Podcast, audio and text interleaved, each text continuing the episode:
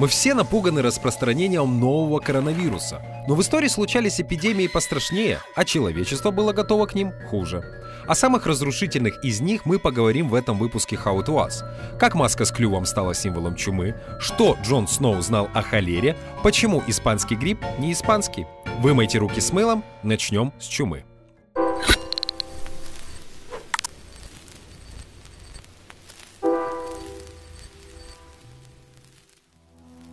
Возбудитель одной из самых смертоносных болезней в истории человечества – вот эта бактерия – Yersinia pestis.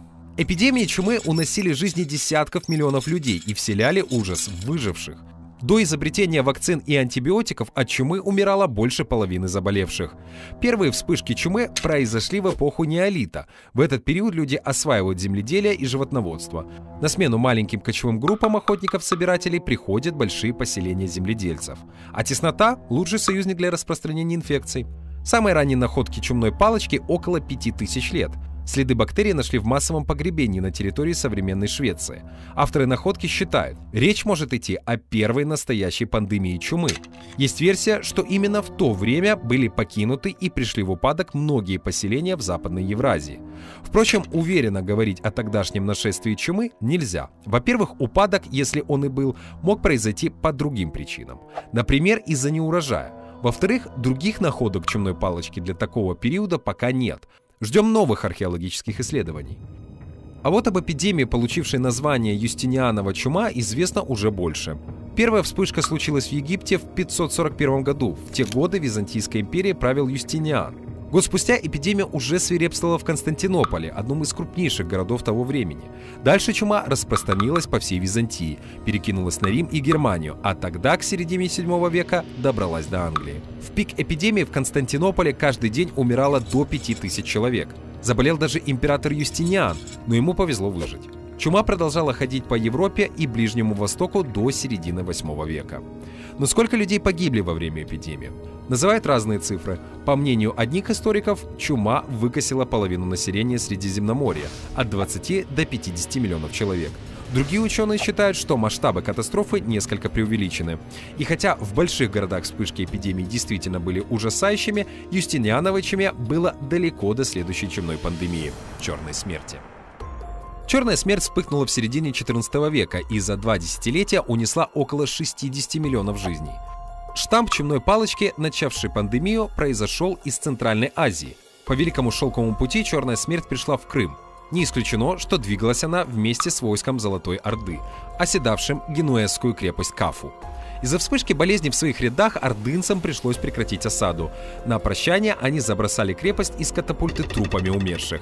Дальше чума на торговых кораблях добралась в порты Средиземного моря, проникла в Западную Европу и Африку. Масштабы мора в Западной Европе были страшными, особенно сильно чума ударила по городам. В 1348 году папе римскому Клименту VI пришлось осветить речку Рону в Авиньоне и постановить сбрасывать в воду трупы. Земли для могил уже не хватало. Сам папа старался никого к себе близко не подпускать и подолгу сидел в ароматизированном дыму, подбрасывая в жаровне корешки и травы.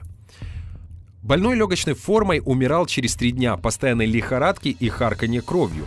Бубонная форма сопровождалась лихорадкой и появлением на теле болезненных бубонов, в основном под мышками и в паху. Такой больной умирал через пять дней. В 1351 году чума ударила по московскому княжеству, Пскову, Новгороду, Смоленску. Затем перебралась на север Украины. Священники не успевали отпевать покойников, поэтому родственники несли их тела в храмы, где каждое утро происходили массовые отпевания. Гробы стали дефицитом. В одном иногда укладывали по три тела. Живые же массово обратились к Богу и начали уходить в монастыри, передавая церкви свои дома и землю. Спустя 4 года после начала эпидемия в Европе пошла на спад, но продолжила о себе напоминать до второй половины 17 века. Как раз в 17 веке придумали знаменитую врачебную маску, похожую на птичий клюв. Изобретателем считается врач французской королей Шарль де Лерм. В то время считали, что болезнь распространяется через ядовитые испарения, миазмы. Чтобы защититься от них, в клюв маски клали лаванду, сушеные цветы или пропитанную ароматическими маслами губку. Чума вернулась в середине 19 века. Сначала эпидемия вспыхнула в Китае. К концу века через портовые города она распространилась по всему миру. Сильнее всего пострадала Индия, там погибло около 10 миллионов людей. Но в этот раз человечество было лучше подготовленным. Во время вспышки в Гонконге в 1894 году доктор Александр Ерсен открыл чумную палочку. Впоследствии ее назвали в его честь. К концу 19 века изобрели вакцину от чумы, а в 1940-х – антибиотики для лечения заболевших. Официально последняя пандемия чумы закончилась только в 1959 году. Болезнь унесла 15 миллионов жизней. Впрочем, она не побеждена полностью, ею до сих пор болеют около 600 человек в год. Но это гораздо меньше, чем миллионы людей, которые ежегодно заражаются тифом. Тиф – это собирательное название инфекций, которые вызывают разные бактерии, но с похожими симптомами. Самые распространенные виды тифа – сыпной, брюшной и возвратный. Симптомы немного отличаются, о чем можно догадаться по названиям. Но общее одно – сильная горячка, озноб, высокая температура. Без антибиотиков до половины заболевших умирали от сильного жара и осложнений вроде пневмонии. Сыпной тиф – неизменный спутник всех войн со времен Гиппократа – все потому, что переносят его плотяные и головные вши, иногда клещи. Как только ухудшались бытовые условия, приходили паразиты, а с ними и тиф. Если войну еще можно было остановить подписанием мира, то эпидемия тифа продолжалась и после этого. Прыгая с головы на голову, вши заражали миллионы людей.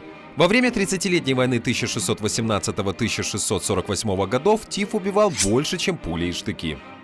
А в 1568 году император Священной Римской империи Максимилиан II был вынужден подписать мир с османским султаном Селимом II и 8 лет выплачивать ему дань, только потому что армию императора подкосил тиф. Тиф был спутником Первой мировой, последующих войн в Российской империи и Второй мировой. В 1940-х появилась массовая вакцина, которая смогла предотвратить пандемию. Но сыпной тиф не покинул нас окончательно. Пока есть антисанитария, и вши будет и он. Брюшной тиф тоже шел вслед за войнами и стихийными бедствиями, только переносят его не вши, а люди, а именно их фекалии, частички которых могут попасть на руки или пищу. Первая известная эпидемия брюшного тифа случилась в Афинах. На втором году Пелопонесской войны Афины начали проигрывать Спарте и ее союзникам. Переполненный беженцами город оказался в осаде. Теснота и антисанитария сыграли свою роль. В Афинах началась эпидемия, которая унесла жизни 30 тысяч человек.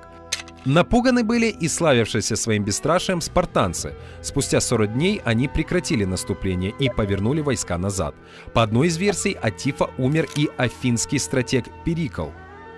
Описание симптомов и эпидемии в целом оставил историк Фукидид, который сам перенес болезнь, но выжил.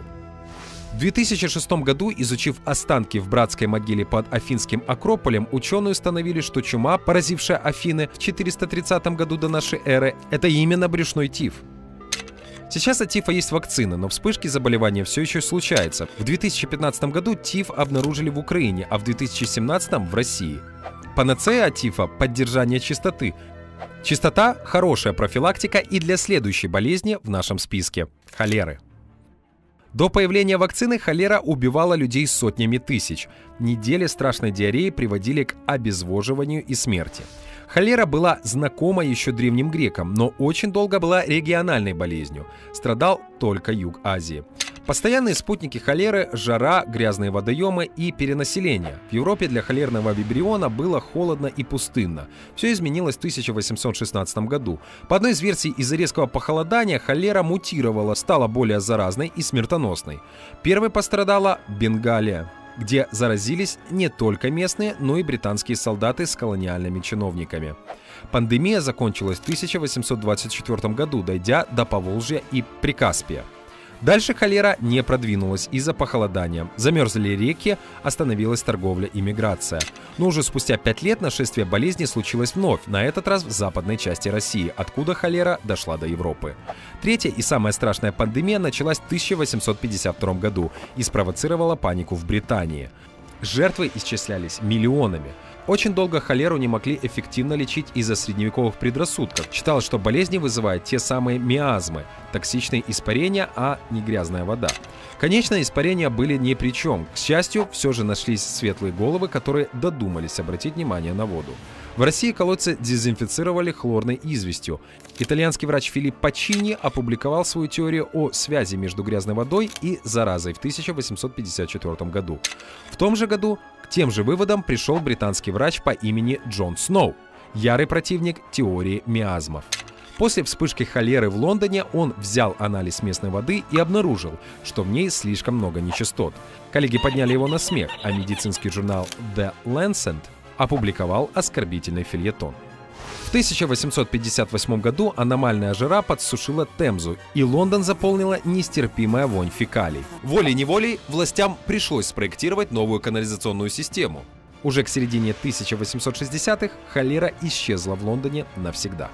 Но в других странах пандемии продолжались. Всего их было еще четыре, и они потрясли Европу и Азию от Испании до Японии, вплоть до 1975 года. Под конец своего турне холера преимущественно вернулась в Южную Азию. Но не переходящие в пандемию вспышки еще встречаются в самых разных уголках мира. В среднем от холеры по всему миру умирает до 3 миллионов человек в год. Везде, где антисанитария и грязная вода, нас поджидает холера. Подхватить следующую болезнь из нашего списка вам уже не грозит, но вы наверняка знакомы с ее потомками, сезонными вспышками гриппа. Речь об испанке. 1918 Первая мировая продолжается уже четвертый год. Война создает идеальные условия для пандемии.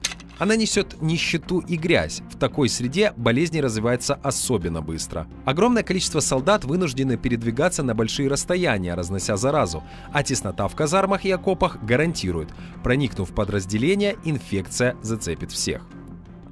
Весной 1918 года в США вспыхнула эпидемия гриппа, которая быстро добралась до Европы. Вспышка проходила на обычный сезонный грипп и к лету угасла, но к августу грипп вернулся в более опасной форме. Возможно, за лето вирус успел мутировать, новая версия гораздо чаще переходила в пневмонию, а пневмония больше, чем в половине случаев заканчивалась смертью. К тому же, в отличие от обычного гриппа, опасного в первую очередь для стариков и детей, новый вирус не щадил и молодых. В сентябре бывшего главу Американской медицинской ассоциации Виктора Вогана срочно вызвали на военную базу около Бостона. Прибыв, он увидел, что госпиталь переполнен, но каждую минуту в него прибывали новые солдаты. У всех был синюшный оттенок лица и кровавый кашель. Воган писал, что если эпидемия продолжится такими же темпами, она может стереть с лица Земли все человечество. Хотя родины нового штамма, по разным версиям, были то ли США, то ли Франция, в историю он вошел под именем Испанка.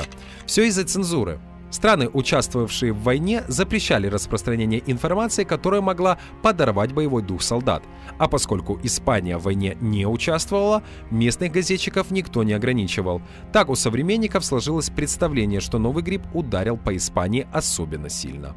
Многие исследователи считают, карантин и должное информирование населения об эпидемии могло бы спасти миллионы жизней. Ведь многие узнавали о новом гриппе, когда ограничивать социальные контакты уже было слишком поздно. Все вокруг были больны. Недостаток информации вызвал панику. В США описывали случаи, когда больные гриппом попросту умирали с голоду. Соседи боялись приносить им еду. Медицина была бессильна перед испанкой, не было ни вакцин, ни методов борьбы с осложнениями. Поэтому, как и во время Черной смерти, люди обратились к народным методам. Чтобы защититься, молились, ели лук или носили его на шее. Самой надежной защитой от вирусов многие считали алкоголь. Сторонников этой теории много и сегодня.